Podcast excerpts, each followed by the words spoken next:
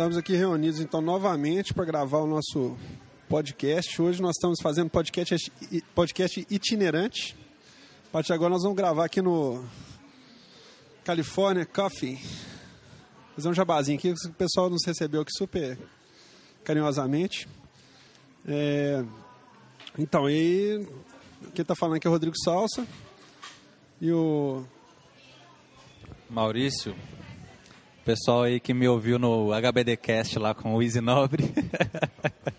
eu mandei um abraço pra você, viu, Salso, no podcast dele. Eu não vou escutar não, porque eu fui traído, cara. Tô assistindo um... É assim mesmo, todo, todo vocalista de banda tem mania de ficar fazendo carreira solo, velho. É normal isso, eu sei como é que é. Ele sabe que ele não existe ser um baterista, ser um guitarrista, entendeu? Mas ele contrata lá uns músicos lá e sai em carreira solo, é normal isso. Tudo bem. Eu já tô acostumado já com isso. Mas o Kid, um abraço para ele e um... E um seguinte, eu tô cobrando royalties, passo do Maurício, depois da Lei Pelé ficou mais caro, hein, velho? Eu sou dono do passe. é, é, mas aqui, vamos começar aqui. Eu queria com uns, uns anúncios antes. Foi aniversário do Sound Test, né? Em maio agora, em, acho que foi dia 8, 6 de maio, não sei. Foram, são três anos já. Aí, em homenagem, eu coloquei o Sound Test lá na iTunes Store. Você viu, né, Salso? E é bom porque agora tem mais visibilidade também. Quem acessa pelo iPhone, assim, iPod Touch, já pode baixar direto pelo aparelho, não precisa de só acessar iTunes Store lá e baixar os episódios, assinar e tal. E é legal também que fica lá na maior loja de podcast do mundo, né? Você tem algum comentário a fazer sobre o aniversário do Sound Test? Cara, eu o que eu tenho para comentar é que eu fico super honrado. Minha, minha, relação com o podcast é de amor e ódio. Que tem dia que eu fico assim, gente, não é possível que alguém escuta a gente. Aí é uma bacana, toda, é, é muito louco, cara. Toda vez que eu fico meio desanimado assim, aparece uma mensagem espontânea de alguém, assim. Igual outro dia eu tava assim, pensando, tava repensando umas coisas da minha vida, assim, fazendo planos pro futuro e tal. Precisando trabalhar menos, precisando pegar leve e tal. Aí fiquei pensando no podcast, aí tava lá no, no Xbox ligado, assim, velho. Chegou um cara assim, que eu tinha adicionado há muito tempo, assim, pegou e pipocou a mensagem na tela, assim, tipo, cara, legal demais o último episódio, quando é que vocês vão gravar outro? Sou fãzão seus, não sei o que, barará, barará. Aí eu falei, ah, não, velho, tem jeito não. eu adoro gravar, velho, mas é muito louco isso, né? É que aquela história com grandes.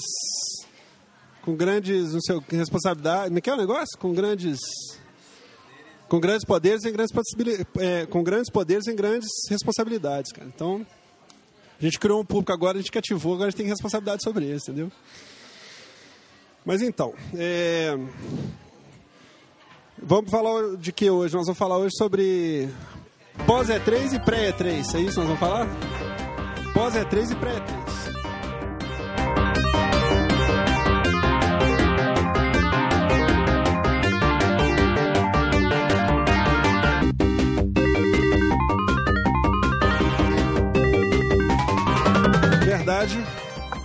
Nós vamos falar do. Vamos começar. O que, que você acha de a gente começar falando do pós, pós E3? O que, que você acha que foi coisa que a gente falou assim, que bombaram, que a gente esperava que bombava, que, que iam bombar. E bombaram e as coisas que foram fiasco total. Na verdade, ano passado eu não lembro muito bem, não, mas é, eu lembro que eu estava super desanimado assim, com a E3, achei que ia ser um ano fraco. Já tinha até comentado isso no podcast, que ia ser um ano fraco, não tinha nada para mostrar na E3. Eu já estava assim, ah, esse aqui vai ser aquele ano de meio de geração que não tem nada para mostrar, o povo inventa uns joguinhos novos aí. E na verdade, depois da E3 foi surpresa porque veio um monte de franquia nova e boa, né? Principalmente da EA, que foi aquele trio, trio né? É, teve Dead Space, Mirror's Edge e... Ah não, Prince of Persia foi Ubisoft. Mas foram os três jogos, tipo assim, que foram surpresa, assim. Você até sabia, por exemplo, o, o Prince of Persia já sabia que ia sair, mas você não tinha visto nada ainda, né? Foram os três jogos que foram realmente apresentados na E3 e surpreendeu muita gente, e que realmente foram três jogos muito bons que saíram final, até o final do ano, né? E é, acho que foi isso, porque de resto teve algumas surpresas, tipo aquele lance da Final Fantasy XIII, a Microsoft teve uns lances lá meio estranhos na, tal do. Você lembra do tal do. É, Make My Movie, Into My Movies, é que acabou que nem sei o que aconteceu com esse jogo. Saiu, mas. Não só saiu, como já está saindo a continuação. Ou seja, como sempre, está saindo a continuação, já está anunciado já. Como sempre, nós estamos a parte desse mercado, né? A gente não enxerga esse mercado, é muito louco, né? A gente continua ignorando que os 10 jogos mais, mais vendidos são aqueles jogos de, de, de coisas genéricas, Hannah Montana, Barbie, aquelas coisas loucas, né? Mas olha só, eu acho que esse é Into, é, é Into My Movies, é Make My Movie, Into the Movies, um negócio assim. É bom, esse jogo aí, você falando aí que eu acho que na verdade esse jogo ele não vendeu tão bem, porque se fosse um jogo que vendesse realmente bem para o mercado que não é o nosso, teria vendido igual um jogo da Nintendo, por exemplo. Por exemplo, o Wii Music, que realmente não é o nosso público, ele ficou top 10 de algumas vezes aí, entendeu? Pois é, mas aí eu já ia te falar, cara. Eu acho que assim, o grande paga-língua meu do ano passado foi realmente questão do, do IFIT, né? Que eu paguei pau geral, falei que não ia dar em nada. Foi ano passado que saiu, não foi? Foi da E3 do ano passado? Ou foi antes? Foi antes, né? Ah, não sei, mas independente disso, eu sei o seguinte, que eu, eu, sempre apostei que não ia dar em nada e ele vendeu... Foi o jogo mais vendido da história, bateu o Halo, bateu tudo, né? Na Inglaterra ele foi o jogo mais vendido de todos os tempos. Então, assim, eu acho que esse mercado a gente continua ignorando ele é muito engraçado. Não... E fora isso também, a E3 passada teve. Sony não teve muita coisa, ela mostrou o de sempre, que é o, o futuro dela, daqui a 10 anos, ah, vamos lançar GT, G, Gran Turismo 5. Mostrou o de sempre, né? Bom, o que teve da Sony também ano passado, que foi interessante demais foi o, a Home, né, que eles anunciaram, finalmente ia ficar pronta, que está no estado beta. Tá, saiu do beta já, não? Já virou alfa? RC1? Eu fico na dúvida se tem alguém que joga, joga não, né, nem é apropriado falar jogar. Aliás, consolidação é uma ironia, né, velho? O que você menos fazer é jogar. Você mais assiste filme, passeia na home, etc. Mas não vou ficar falando isso não, porque eu, eu sou um cara que gosta do PS3, apesar de todos os... É, eu, não, deixa eu aproveitar de falar disso. Marcelo comprou o PS3, cara. A hora que eu ia comprar, toda vez eu falo, toda vez que eu vou comprar o console, acontece uma coisa. Já fiz um, fiz um consórcio com o Marcelo, falei, não, vamos, vamos dividir, cada um paga metade. Esse mês você pega, o mês que vem eu pego o PS3. Aí ele ficou impaciente e comprou sozinho. Só mandou e-mail até agora, metendo um pau no console, velho. Não conseguiu ver nada nele até agora. Só desanimando. Aí outro balde de água fria. Outro balde de água fria. Desanimei total de novo. Mas aqui, a gente falando da Home aqui, porque a Home realmente foi ano passado, foi o, a E3, a Sony falou muito bastante dela, a gente estava sempre metendo pau. Mas agora que ela já foi lançada tem algum tempo aí no mercado, é outra coisa que sumiu também, assim, ninguém mais fala mais, ninguém fala mais dela. Tinha aquele monte de projeto, não, vai ter sala da EA, vai ter sala de Uncharted 2. Pode até ter, mas eu não vejo falar nada disso, entendeu? Então, assim, eu estou desafiando não. Peço aos ouvintes aí que usam, que tem PS3 e usa a Home ou, sei lá, tem alguma posição sobre ela, que manda um e-mail aí, coloca um comentário no site pra gente saber, porque o Aldeir que tem PS3 ele não acessa mais. Ele acessou só na época do lançamento nunca mais. O Marcelo acho que nem chegou a instalar. Que ele desistiu. O João Paulo muito menos. Ele acho que não, só a primeira vez também. E assim, o pessoal que eu conheço tem PS3 não comenta da Home. Então assim, pelo jeito foi um fiasco também, né? E é para comentar da home assim, não é que entrou, instalou e viu como é que é, não. É gente que entra e convive ali dentro, que, que o realmente utiliza. Que entra, por exemplo, toda semana pelo menos ele entra ali e dá uma xeretada lá no que, que tem. Igual você faz quando você entra na dash da, do 360, por exemplo. Dá uma xeretada ali para ver o que, que saiu e tal. É isso, não é que viu, instalou. Para mim, a home era o que ia ser mesmo. Igualzinho aquele aplicativo de ver foto no Xbox, quando saiu a dash nova do Xbox. Primeiro dia você entrava, tava todo mundo usando aquilo. Todo mundo vendo foto, falando bobagem, mostrando todas as fotos desde que nasceu para todo mundo. Nunca mais eu vi ninguém usar aquilo, velho. Acho que o único dia que ele foi usado, se for pegar a estatística deles no servidor da Microsoft, coisa, o único dia que ele foi usado foi no dia do lançamento. Ninguém nunca mais usou aquilo.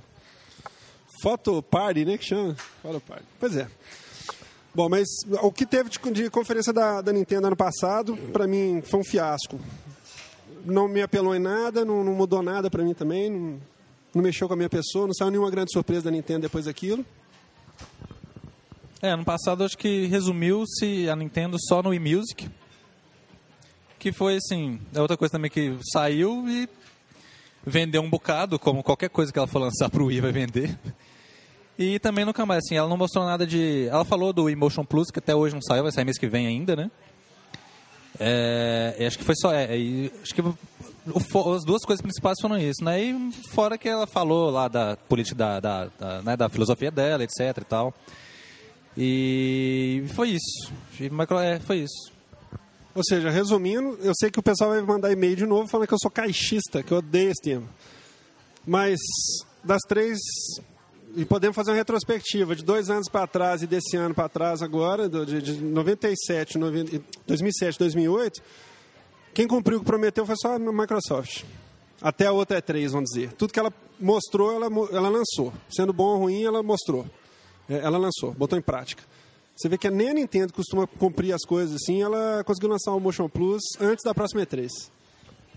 Lembrei que ela chegou a mostrar até o Animal Crossing com o Wii Speak, né? Mas ela realmente lançou. E, mas assim, eu acho que, eh, na verdade, a E3 passada não foi nem da Microsoft, nem da Sony, nem da Nintendo. Foi das third parties. Foi EA, Capcom e né, a Ubisoft. E acho que elas que foram as grandes da, da, da, da E3 passada. E foi por isso que a gente quis fazer a cobertura dessas, dessas conferências, porque todo mundo só quer falar de Sony, Nintendo e Microsoft. E ninguém lembra assim, de falar a fundo das, das, das conferências dos outros. Né? E realmente foi o grande ponto alto da, da E3 passada. Né? O que, que você está achando desse, E3 agora, a próxima agora, o que, que você está achando dessa questão do. E só antes de, de você falar, é, é muito irônico, né? É, parece um pouco aquela brincadeira. Quando, quando a Microsoft baixou o preço do console aqui no Brasil, teve a crise mundial, não deu para manter o preço. Aí eles anunciam que vão fazer a mega super bombástica festa, a economia mundial quebra. O que, que você acha disso? Que vai manter aquele pique antigo da, da bagunceira? Você acha que e quero que você comente também um pouquinho, velho, porque a gente estava pensando muito em questão de ciclo de console, né? Porque a gente comentou um pouco. Ah, você até chegou a comentar um dia, não sei se foi no podcast ou comigo, assim, a parte, questão de começar a pensar em anúncios de novos consoles e tal, de outro ciclo e tal. E que agora todas as, as todos os indicadores apontam na direção de que a coisa agora vai ser um, um prolongamento desse ciclo, que ninguém vai ser maluco de investir em hardware pesado agora, porque a, a, o mundo dos games ainda é um dos poucos que não está morrendo, assim. Apesar da Microsoft ter cortado muito emprego, despediu muita gente da divisão de, de games dela, a Sony, todo mundo está cortando emprego e dando uma enxugada no, no pessoal. Mas, assim, ainda estão tendo lucro. Ou seja, enquanto está todo mundo quebrando, eles ainda estão tendo lucro no, no, trimestre ainda. O que, que, você acha disso? Realmente, é, um tempo atrás eu cheguei até a pensar, porque estava até fazendo uns cálculos assim, peraí, é, o 360, o PS3 foi mostrado a primeira vez quando? Em, an, quantos anos antes de ser lançado? Né? Qual é 3? Realmente, acho que hoje, assim, estaria na época já. Só que depois eu andei lendo umas reportagens, uns, uns uns depoimentos de pessoas da área, né, os empresários e tal, da indústria, falando que essa geração deve demorar mais do que as outras. E eu concordo. Não somente pela crise, mas também pelo que você vem vendo hoje em dia. Por exemplo, o pessoal falou que essa geração foi a geração dos periféricos. Sai guitarreiro, vem lá de guitarra, o pessoal compra, vende pra caramba. O pessoal compra o rock band, que é completo, tambor, é, batuque. Diz que o rock band dos Beatles vai vir com cítara, pandeiro, é, marum, marimba. Pois é. E também é, é uma geração onde casuais jogaram mais. Tanto os casuais da Nintendo quanto os casuais de, de, de, Guitar Hero, que só joga Guitar Hero, entendeu? Que não, não joga, por exemplo, um Dead Space, digamos assim. Então é o seguinte, eu acho que é, essa geração, muita gente voltou a jogar. Tanto o pessoal que nunca jogou, quanto o pessoal que já jogou. Isso graças à Nintendo, né? Isso nós temos que dar crédito, porque não, não deixa de ser, né, cara? Se não fosse a Nintendo criar essa questão do controle, o pessoal não tá investindo tanto em periférico de guitarra, essas coisas todas, né? Exatamente. Tanto a Nintendo também cheia de periféricos. O Wii é um videogame de periféricos, né? Todo dia ela lança um balance board, volante, por mais que seja um plástico lá para colocar, mas ela lança e o pessoal compra, entendeu? E, e outra coisa, também pelo fato de hoje os videogames estão muito atualizáveis, né? Software está sendo atualizável, porque está tudo conectado. Até o Wii mesmo, que é o mais tosco de todos, ele é atualizável online, entendeu? Então isso dá uma sobrevida ao, ao hardware. Dá uma sobrevida à plataforma, né, no caso. Porque o hardware continua o mesmo. Então eu acho que. É, então eu acho que vai, assim, por esses fatores, vai demorar mais essa geração. Então eu acho que essa E3 vai ser uma E3 até de periféricos, talvez, ou até de, de de. O pessoal acha que ninguém vai falar de plataforma nova, nem porque não é o momento, porque é o ano de crise, e também por esses motivos. Então acho que vai ser um E3 de. É, que mais que eles vão fazer com essa geração? Que mais que vai dar sobrevida a ela, entendeu? Você não acha que essa questão da sobrevida vai alimentar bastante a questão do hardware do, Xbox, do PS3? Blá blá blá, aquela conversa de que o hardware dele é super potente. Você vê que esse negócio de hardware é muito engraçado. Eu tava comentando aqui no churrasco lá, né, velho? Tá saindo PC aí com hyperthreading de quatro núcleos, então já, já tem PC de oito núcleos, vamos dizer assim. Nem que sejam quatro virtuais lá, mas muito rápido, né, cara? Você vê que a Sony fez uma aposta para fazer um hardware para 10 anos, em dois anos ela já, já tá com equivalência no mercado aí, rodando a torta direito, com soluções às vezes até mais inteligentes que a dela. Em questão de otimização, né, para quem programa, né? Então, assim, você ainda acredita nessa conversa, cara? Depois de três anos, quantos anos estão saindo já? O PS3 já saiu quantos? 2006, já tem três anos já. Você está vendo depois de três anos alguma diferença nesse, nesse fôlego extra do, do PS3 ainda? Você ainda acredita nisso? Eu acho que se ele fosse, digamos, tão mais potente, fosse fazer diferença, já teria feito já hoje em dia. Porque ele já tem quase três anos de mercado e o Xbox já tem quase quatro, né? Ou seja, era para o Xbox tá dando cansado, já estava cansado já. Então acho que se fosse ter uma grande diferença, já teria tido, entendeu? Já teria se mostrado. Isso comprova também aquilo que a gente sempre fala, né, cara? Que programação é tudo, né, cara? Você vê um, um Gears rodando a primeira vez, o Gears of rodando a primeira vez. Aí, quantos anos depois? Dois anos depois, você vê um Gears 2 rodando, que é um. Parece que está rodando em outra plataforma, mas que está rodando em outro hardware.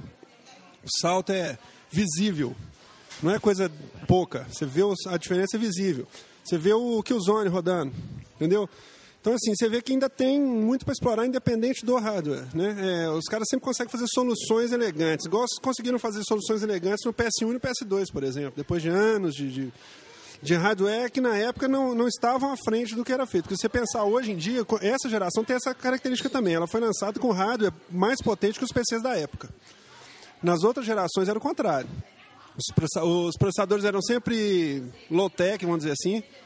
É, as placas de vídeo sempre modestas, porque eles sempre se fiavam na questão de rodar em 640 ou 480 no máximo. Então eles podiam se dar o luxo de rodar com hardware mais modesto e usar o, o borrão da TV para ajudar no gráfico, né? Então você vê que é interessantíssimo isso. Então isso também dá uma sobrevida maior ainda para essa geração, né? Você pensar em termos de comparativos assim, né?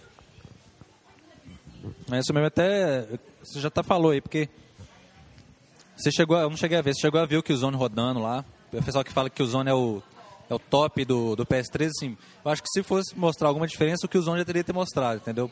Eu não sei, porque você falou que, o Zone é comparável ao Guias 2. O Zone tem muita coisa que no Guias não é tão legal e vice-versa, entendeu? Por exemplo, é, é, tem algumas coisas que são dire... escolha de direção de arte mesmo e tudo. Mas você vê assim, por exemplo, a iluminação do Killzone, ela não tem... Porque assim, quando você joga Gears 2, cara, é um, um wall. Você, você vê, toda vez que você vê a luz do jogo, você fala, puta merda, entendeu? Assim, o que, que é isso? é uma coisa que chama atenção. Entendeu? Eles tiveram a manha demais de fazer a luz. E tem algumas outras coisas, principalmente partículas, assim, nele, que é muito bonito, assim. Você, é, Gears 2 é um jogo, assim, que eu me peguei toda vez que eu entrava em algum ambiente, cara, eu perdia um tempão olhando, cara. Só olhando, assim, sabe? Vendo. Aqueles pequenos detalhes, assim. Eles tiveram muita manha de fazer. Tipo assim, lugar destruído, aí você vê, assim, na rachadura da parede está sendo uma florzinha, por exemplo, entendeu? Tipo assim, eles tiveram cuidado com cada detalhe, assim, sabe? Assim, você até chorava, você estava lá no cenário destruído, pós-apocalíptico, via a florzinha, ah, que lindo. Igual aquela propaganda, ah, uma forma de vida. É. Então, assim, a natureza, né? Então, assim, mas assim, mas realmente é uma coisa que chama atenção, assim, você, você entra, as camadas de profundidade e tal. Agora, o que Killzone é a coisa que mais chama atenção, né, que é muito impressionante, é a animação dos personagens, cara. Você, os NPCs estão em volta de você correndo, você acha que é, é, CG, realmente, assim. É lindo, lindo, lindo, lindo, lindo, assim, entendeu? Assim, é uma coisa... É mais bonito, mais bonito que o Call of Duty. Agora, ele tem aquele ar de jogo genérico, infelizmente, entendeu? Assim, que o Zone... É, eu vou falar isso, eu vou ser mal interpretado de alguma forma, mas quem, quem acompanha o podcast vai entender o que eu estou dizendo. É, eu tinha uma impressão de que Halo 3 era um jogo genérico. Aí você jogando a trilogia, você entende que ele não é um jogo genérico, assim, 100%. Ele tem aquele ar de coisa genérica, soldado, marinhos, de, de, de armadura e tal coisa. Mas pelo menos tem uma história por trás e tudo. O problema de que o Zone 2 é que ele, ele não pode aproveitar a história do 1, porque o 1 quase ninguém jogou. Era uma porcaria, rodava 12 frames por segundo. Então, ele é um Killzone 2 que não aproveita muito a história dos outros. É, ele usa aquela questão dos Hellgast lá e tal, mas assim, é uma coisa que não dá para ir muito fundo, senão fica perdido. Se ele for se basear igual o, o Halo 3 baseia na história do 1 e do 2, por exemplo, você joga, mas você não compreende a história. Então, falta alguma coisa, entendeu? É igual o cara que joga só Halo 3, por exemplo. É diferente, né? Então, assim, é uma coisa que peca, assim, pra quem gosta de história. Então, assim, fica aquela coisa genérica. Igual o Call of Duty 4, por exemplo, é genérico, entendeu? Você, você, vamos falar a verdade, você entra ali um monte de missão de guerra e pronto. Não é, guerra é guerra. Você já sabe que teve guerra mesmo no mundo e acabou. Então não interessa, entendeu? Você tem um contexto histórico, mas faz, não faz falta nenhuma pro jogo. E ele quer, quer, não quer ser isso, mas tem uma história por trás que não dá para você aproveitar muito, entendeu? Eu também estou lucubrando aqui porque eu não joguei ele inteiro e tudo mais. Estou só dando uma impressão aqui, entendeu? Agora que o jogo é maravilhoso em alguns aspectos, é uma coisa assim incrível, entendeu? Ele realmente marca ponto em algumas áreas assim que ninguém fez igual.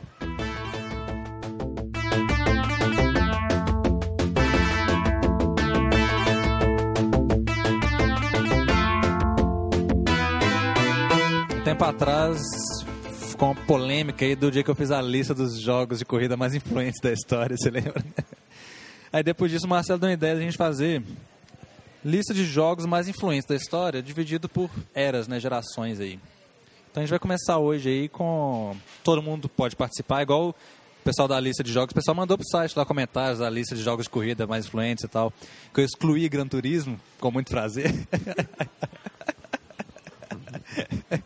Bom, então a gente vai começar hoje com os jogos mais influentes da era pré-NES, pré-Nintendo 8 bits. Que acho que o Salso pode começar porque ele viveu bastante essa era aí. você tem a dizer, Salso?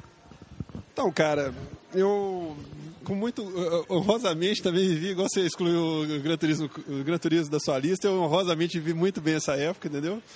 E jogava, jogava Space Invaders quando tinha 3 anos de idade, então assim. É o seguinte, cara.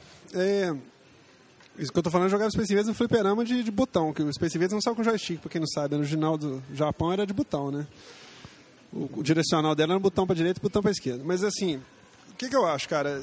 É, você vai. É, eu não sei, cara. Eu, como eu sou um retro gamer total, assim, eu, eu acho muito difícil você falar assim, jogos mais influentes, eu penso muito. Eu, eu, eu, uma das coisas que me atraiu, assim, de meu hobby ser videogame, cara, é a questão. Coisa que mais maravilhava quando era criança, velho, era ver as, os avanços técnicos do jogo, a criatividade que eles tinham para poder pegar um cartucho de Atari com um kbyte e criar um jogo. O cara sentar sozinho e criar um jogo. A música, o gráfico, o conceito, etc, etc. Enfiar aqui tudo num cartucho de um kbyte, por exemplo. Então, assim, você pensou em fazer assim jogos influentes no sentido de indústria ou para ser pessoais assim? Ah, porque eu gosto de, eu gosto de pensar muito nos jogos influentes assim, tipo por exemplo, eu sei que você gosta muito de Galaga. Você não acha que Galaga foi, por exemplo, hoje você tem os chutes verticais aí, né? Você acha que Galaga foi, digamos, o precursor disso daí, não? Até mais do que Space Invaders, porque Galaga tem mais a característica do, do shooter de hoje em dia vertical, entendeu? Você tem que pensar o seguinte, o, o, o cara, eu, eu, estaria na minha lista, você acertou em cheio, assim. O que, que acontece? Galaga, é, e aí que eu quero chegar, que eu, que eu falei para você que eu acho muito bacana essa questão da evolução, o que, que é? O conceito de jogo de nave foi criado antes até do Space Invaders. O Space Invaders foi o jogo responsável por explodir a questão do arcade. Né? Tem aquela história de que faltou moeda no Japão, porque o pessoal botava tanta moeda na máquina para jogar que eles tiveram que baixar uma lei lá que tinha que quem, quem tinha arcade tinha que liberar as moedas para circular o dinheiro no Japão. Então, assim, o marco dele foi a questão. Ele veio numa época que estava muito em, em, voga a questão da, da invasão dos alienígenas, aquela coisa toda, ainda estava naquele resquício, não tinha sido feito Guerra nas Estrelas ainda. Então, assim, é uma, ele tem um contexto muito bacana e foi um marco sem dúvida. Agora, depois dele veio o Galaxian, que era uma cópia dele, da Namco. Galaxian, que era uma cópia dele, que era colorido. colorido porque o, o Space Invaders era preto e branco, né? Tinha, um, tinha uns adesivos coloridos na tela dele para ficar colorido. Não sei se você sabe disso. O vidro do fliperama, do Space Invaders, ele era, ele era branco e preto. O, o, o monitor dele era branco e preto. E ele tinha umas faixas coloridas na, na, na fileira de cima, na segunda e na terceira fileira de, de alienígenas, para parecer que eles eram coloridos. Aí eles iam descendo e mudando de cor. Então, assim, o Galaxy foi uma cópia dele, que era muito pai, tinha um barulho bacana, o som dele era bacana, mas o Galaga, velho, foi o que lançou mesmo, assim, o. Foi o que bombou, cara, entendeu? Assim. Então, assim, ele lançou. É, é, muito, é muito difícil você falar da, da influência desses jogos, cara. É, é, até complicado, porque você, você pensar assim, o cara que não consegue. Eu fico muito maravilhado com isso, cara. Assim, igual você falou daquela vez do. do Mirrosed, criou um conceito. Hoje em dia é muito difícil você fazer isso, porque muita coisa já foi feita. Você imaginar um cara sentou e criou o primeiro jogo de labirinto. O cara que criou o primeiro jogo side-scroller, entendeu? Assim, o cara que primeiro, criou o primeiro jogo de navinha. É muito louco você pensar nisso. Assim, eu fico, eu viajo. O, o, cara que inventou o continue, o cara que inventou ganhar vida, você entendeu? Porque isso tudo foi criado por alguém, teve um primeiro, foi uma máquina que teve aquilo. Então dá para você analisar dessa forma, entendeu? Inclusive a música que nós vamos, nós vamos botar no podcast hoje, ela, ela é, é, um jogo inexpressivo, mas ele foi um marco. Ele é um jogo que chama, é, faltou o um nome aqui agora, Psycho Soldier. Psycho Soldier é um jogo da SNK, que é conhecida por todo mundo porque faz jogo de luta, entendeu? A SNK já foi uma empresa que fazia jogos, jogos normais, não só jogo de luta. É, o Psycho Soldier, qual é a, a, graça dele, que eu até escolhi botar ele na, na, música, por quê? Porque ele foi o primeiro jogo, ele saiu em 87... 86. Esse é em 86, ele foi o primeiro jogo que tinha, porque na época não tinha CD, essas coisas, era chip, né? E pra você botar voz em chip era muito difícil, porque tinha que comprimir muito o som. Ele foi o primeiro jogo que tinha uma trilha sonora que tinha vocal, entendeu? Como jogo ele é inexpressivo, mas ele foi um marco, ele abriu a porta para uma tecnologia que foi utilizada depois aos montes, entendeu? Então, assim, inclusive a, a musiquinha dele foi bacana, saiu o single dele no Japão, entendeu? Disque encantado, uma banda fez uma versão acústica no Japão na época, a, a música bombou. O jogo mesmo todo mundo esqueceu, entendeu?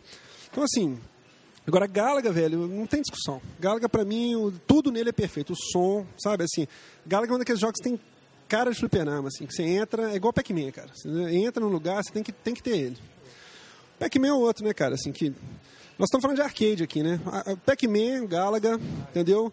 Outro jogo que marcou muito para mim, que marcou muito na minha vida, assim, foi o, o Arkanoid, entendeu? Inclusive o, o, Space Invaders e o Arkanoid saíram esse mês agora na, na Live Arcade, que foi de susto também, que eu não sabia que ia sair. Eu achei lindo, entendeu?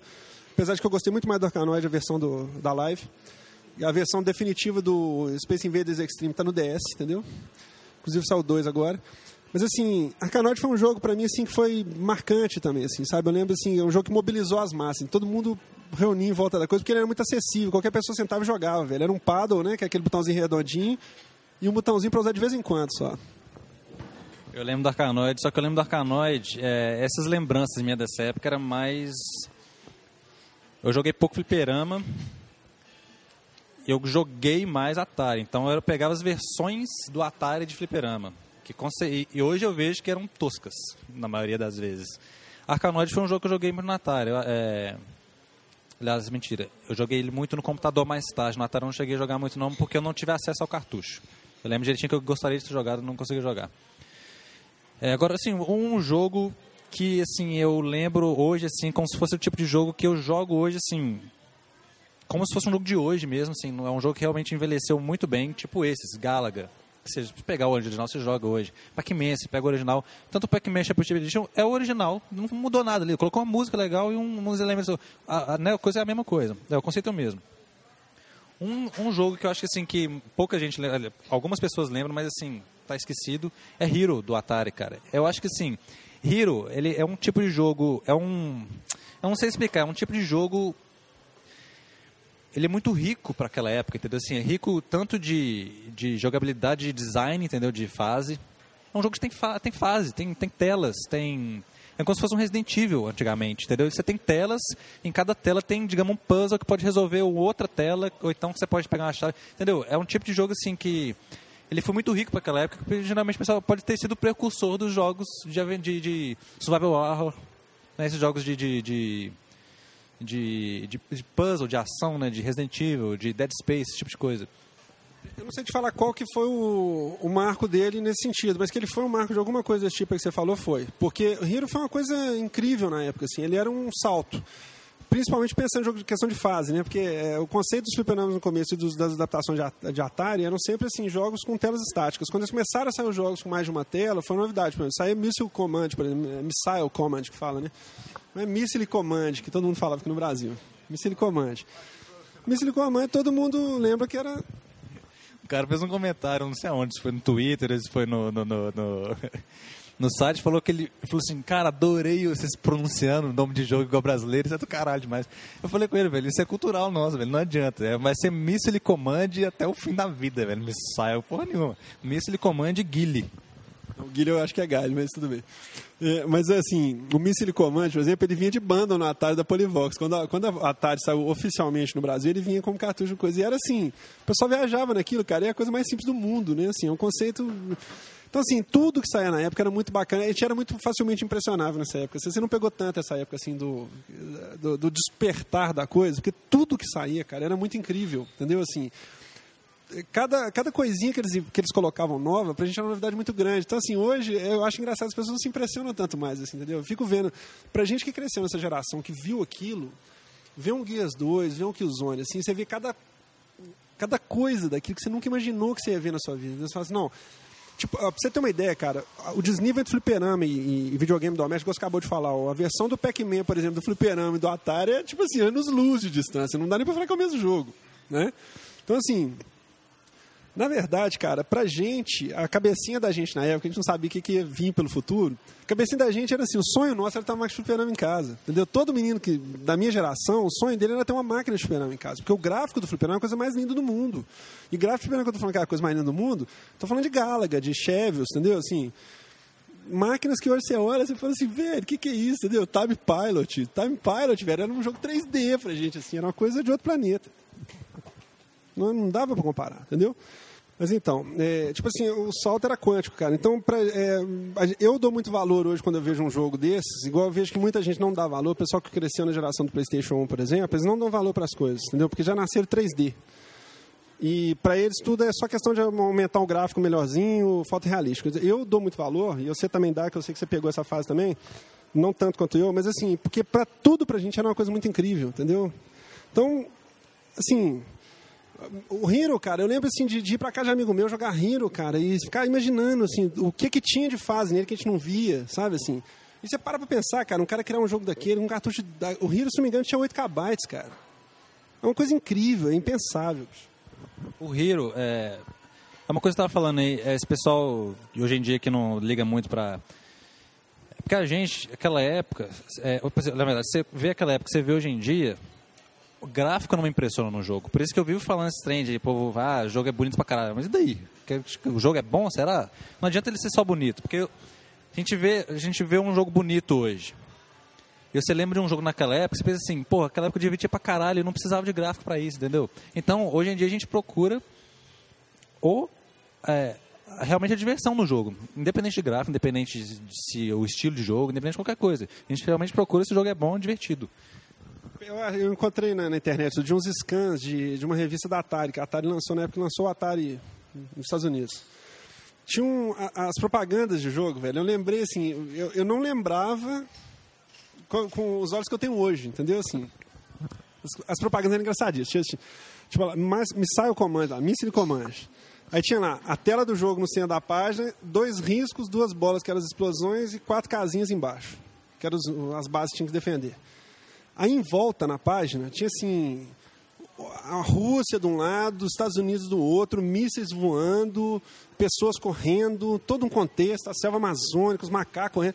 Aí você, tipo assim, cara, aquilo você viajava, você olhava assim, você via um quadrado na tela, você imaginava uma pessoa andando e correndo, você sabia que o bonequinho estava cansado e continuava sendo um quadradinho só porque mudava de cor, entendeu?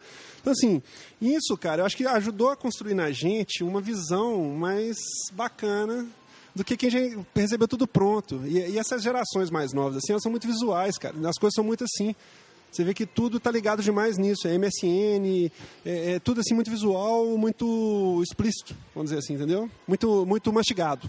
A pessoa não exercita tanta imaginação, entendeu? Porque está tudo muito mastigado e entregue para ele. Você vai jogar um jogo de luta, de tiro, você está vendo tudo hiper mastigado para você, você não exercita a sua imaginação. Então, para a gente, é muito mais bacana, porque a gente tem esse exercício de imaginação com outras coisas. Você vê um cenário lá, você viaja algumas coisas que os outros não viajam, entendeu? O preço é corriqueiro. É, deixa eu lembrar outros jogos aqui. Eu, na, na, minha lista de jogos de corrida, eu, não eu esqueci de um.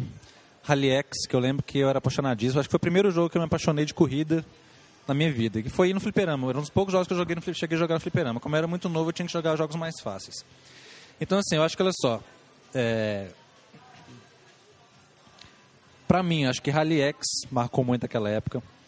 Hero, Adventures do Atari, Pitfall, que ele é no mesmo estilo de do Hero, digamos assim, de riqueza, de de de detalhe na, no jogo, entendeu? Assim, de variedades de, de, de, sprite no jogo, digamos assim. De variedade de coisa para fazer. Você tinha o caminho por baixo, caminho por cima. Você podia passar o, o, o, o poço lá pulando um jacaré ou então pela cordinha, entendeu? Você tinha várias coisas para fazer. É, Pitfall, é, o Rally X, o Elevator Action, eu gostava muito de ver. Eu, só que eu não cheguei a jogar ele. Era, ele era legal. Eu era apaixonado com ele, mas eu não jogava ele porque era muito difícil para mim. Eu não sei se era igual, mas assim, eu passava a maior parte do meu tempo no fliperama vendo as máquinas. Porque a gente não tinha acesso. Primeiro que dinheiro. A gente não tinha dinheiro. Primeira coisa. Segundo que era difícil, era complicado para jogar. O, o New Rally X para mim foi um divisor de águas também. Assim. Foi o primeiro jogo que eu fui bom. Assim, que eu joguei. E assim, de fliperama que eu peguei e joguei foi ele, porque o Gallagher, eu lembro, cara, e a outra coisa que é muito curiosa, aquele truque, eu não sei se já comentei aqui no podcast, aquele truque que tinha de desativar o tiro das, da, dos inimigos. Na época não tinha internet, não tinha nada, o pessoal fazia aquele truque, cara. Eu não sei como que pode, assim, a cidade do interior, lá do sul de Minas, Pouso Alegre, o cara morava lá, eu passava minhas férias lá, o cara sabia fazer aquele truque, cara. Isso pra mim é inexplicável. Ninguém me vai fazer entender isso. Nunca. Entendeu? Assim, é uma coisa que eu vou morrer sem entender. Porque hoje você entra na internet, vê lá o truque e, e aplica. Os caras pegavam máquina de fliperama, na cidade do interior e aprendiam um truque para aquilo, entendeu? Então, assim, eu acho isso lindo. Isso é outra coisa que me fascina. Por isso que eu falo que a imaginação da gente era muito mais excitada na época. Mas assim, o New Rally X foi um, foi um jogo que foi de... Na verdade tem um Rally X e um New Rally X, né? O que a gente jogou foi o New Rally X, que o Rally X mesmo era tosco. É, o Rally X mesmo era um que não tinha... Ele tinha uma... As fases não mudavam muito, o som dele era horrível, não tinha musiquinha, que a, a musiquinha era uma outra versão bem paia, não é aquela musiquinha clássica, entendeu? Agora, Jogo, bicho, se eu fazer uma lista de jogo influente pra mim aqui, cara, eu não, não paro. Só de fliperama dá pra falar uns, uns três dias direto, velho. Assim, é, teve um jogo, um jogo, que me marcou muito, que foi um, um jogo que chamava, é, tinha vários nomes. Tinha esse negócio também de jogo sair no Japão com um nome, nos Estados Unidos com outro, na Europa com outro também. É, tinha um que chamava 1999, e Repulse também, você não deve nunca ter visto. Tem, tem ele no emulador, no MAME tem ele. É um jogo, esse cara, foi para mim um marco porque eu zerei ele na máquina. E isso me fez, assim, me sentir bem na época, assim. Foi o primeiro jogo que eu peguei e zerei, assim, que eu zerava e tinha uma mãe ainda no final para você... Vinha uma nave mãe no final, que quando você matava ela, acabava o jogo. Então você tinha jeito de você deixar ela entrar e gastar todos os seus vidas matando ela. Então, tipo assim, a que você estava quase matando ela, fazendo bastante pontos, você morria de propósito, ela fugia, entrava de novo, com a outra vida. Aí você batia bastante nela até quase ela morrer, deixava morrer para gastar os, as vidas no final, entendeu? Esse, assim, eu dominei na época, é um jogo marcante, assim, pra mim também. Era um jogo de nave que você tinha um escudo, que você defendia os tiros. Você ligava o escudo, assim, o tiro do, inimigo não te matava, sabe? Tóquio, você chegou a jogar? De aviãozinho, aquela que tinha um aviãozinho. Tóquio era uma que o scroll vertical, tinha um avião vermelhinho no meio, avião de asa mesmo, voando em cima de Tóquio. É, aí tinha umas, você ia matando os inimigos e ia saindo uns aviãozinhos pequenos. Aí você capturava eles, eles entravam em formação atrás de você. Aí você podia entrar, você usar uma formação que eles atiravam na frente, uma outra formação que atirava bomba no chão. E esse também foi um que marcou muito, assim, foi muito, fez muito sucesso aqui, assim, eu adorava ver aquele jogo rodando. Bomb Jack, que é dessa época também, você, você lembra desse. Agora, falando de videogame, cara, assim, eu fui um dono de Intellivision, né? E o jogo mais importante para mim que teve na, na geração na época foi o Burger Time você saca também. Burger Time é um que você tem um. Você controla um cozinheiro que anda nas plataformas, assim, vai construindo um sanduíche. Você passa em cima do pão, o pão cai na plataforma de baixo e tal. Então a versão de fliperama dele é linda, cara, mas a versão do Intellivision, o Mattel era bacana porque a Data East, na época que fazia fliperama, ela fez um contrato com a Mattel para lançar os jogos dela de fliperama, só que ela reescrevia o jogo com qualidade. Ela não fazia aqueles portes toscos do Atari, não, entendeu? Inclusive, vários dos portes bacanas do Atari, quem fez foi a Mattel. Lançou para o Intellivision e fez para Atari também, entendeu? Então, assim, tinha muito jogo bacana. A televisão era uma plataforma muito bacana, velho. Foi o primeiro videogame 16 bits. É, pois é, velho, mas você não pode falar todos, não, mas, não, mas é isso aí. É igual eu te falei, o, mas eu, o que eu lembrei aqui, acho que já seria na geração seguinte, já era de fliperama, mas não chega a esse ponto, não. É, e assim, era, acho que era legal, era muito legal esse negócio, porque eu estava comentando até com o Easy Nobre, do, dessa questão de, de, você imaginar as coisas, como é que era a capa dos, dos jogos, você ia jogar um negócio, você já, você já imaginava a capa já de uma vez, né? Você ficava imaginando a capa do 2, como é que deve ser lá, como é que deve ser o jogo rodando, né? E a gente lembrou de um negócio que o, os cartuchos da CCE originais do Atari, todos do lado de fora, tinha uma nave padrão, adivinha Pitfall. E era uma nave, entendeu? Era um, digamos que era um logo, como se fosse a marca do Atari da CCE. Isso era meio tosco, velho, mas... Um foguetinho voando assim pro céu. É isso mesmo, tostinho. Mas, velho, você tem que entender, velho, você imagina, se você for botar dentro do contexto, cara, o país nessa época tinha reserva de mercado, velho, sabe? São as coisas... É, ninguém não podia fabricar as coisas aqui de fora, tinha que copiar, entendeu? Você vê, a Atari lançou a Polivox, a Polivox lançou a Atari aqui no Brasil, depois teve a reserva de mercado, aí não podia lançar as coisas, a empresa tinha que vir para cá e fazer engenharia reversa. O bicho pais já foi muito atrasado. Pensando bem, já foi muito pior, viu, velho? Porque, nossa senhora. E você já falou o jogo, né, do, da música hoje, é o... Psycho Soldier. Aí vocês vão ver lá o sotaque da Japinha cantando a música, muito bonitinho. Psycho Soldier. Você esqueceu de falar do River Raid, cara. River Raid, River Raid. River Raid foi um marco também. Foi uma coisa de outro planeta na época. Realmente, River Raid foi faltei aqui, mas River Raid ainda principalmente porque até hoje eu quero chegar no chefe da xícara lá, velho se eu não chegar no Jeff Dashi.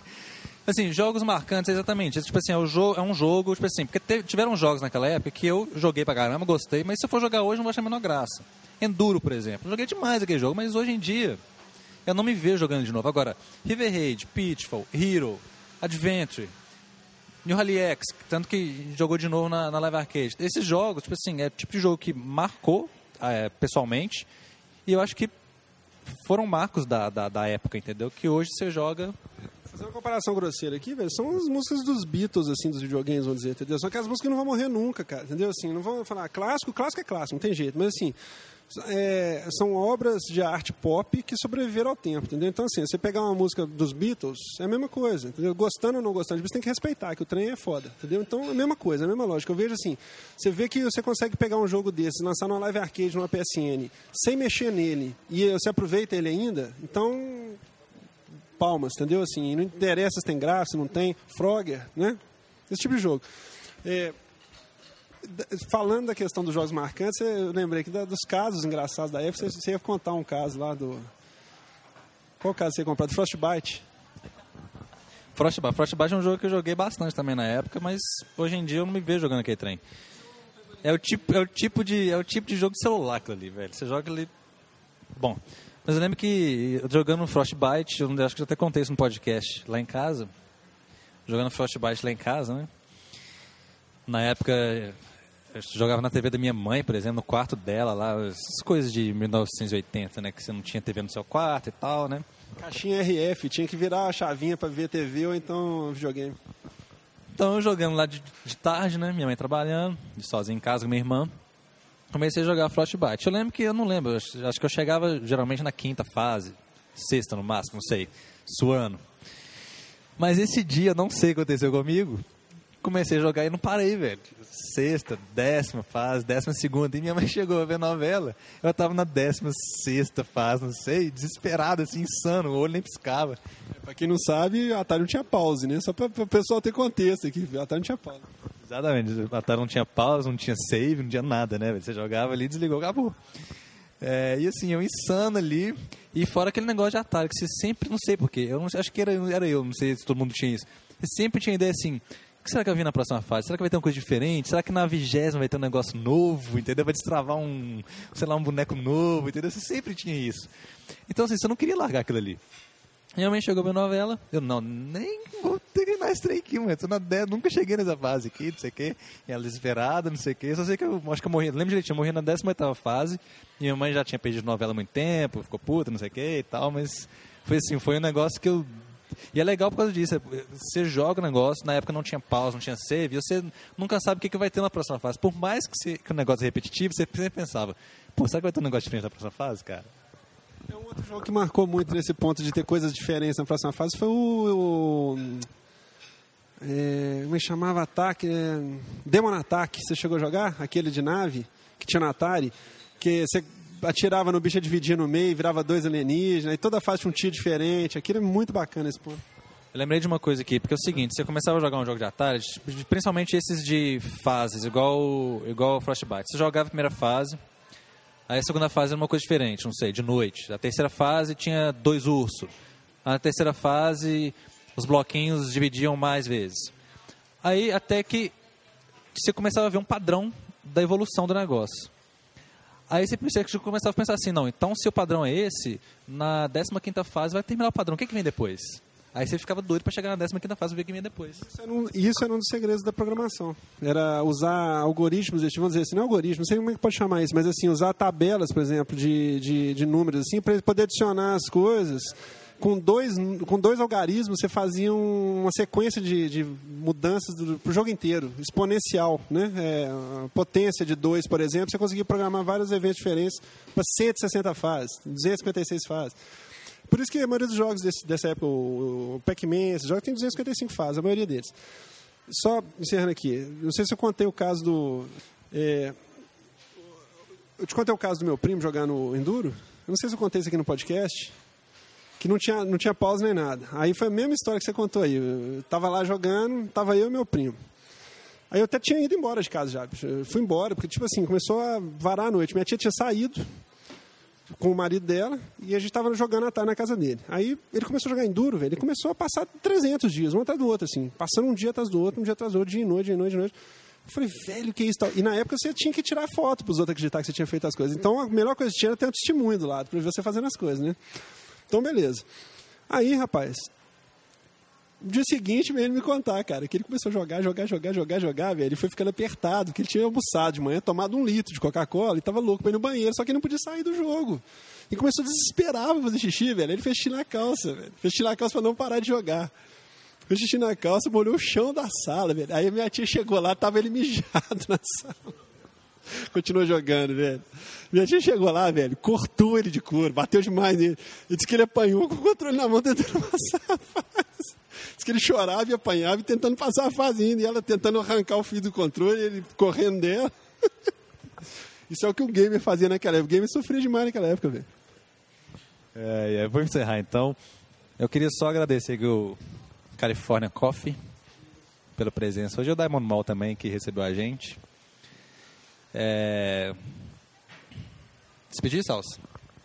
É, vamos deixar um abraço para todo mundo. Vamos fazer uma despedida breve aqui. Um abraço para todo mundo que nos apoia, continue nos, nos ouvindo. A gente gosta muito do retorno que vocês dão. É, a gente lê tudo. E é isso. Continue nos ouvindo, nos prestigiando. A gente adora vocês. É para vocês que a gente faz o podcast. Isso aí, pessoal. Pode colocar comentário aí no site, à vontade, como sempre. Me acompanhe no Twitter, quem tiver. Tá lá no site meu Twitter. Até a próxima. Fiquem com... Psycho Soldier.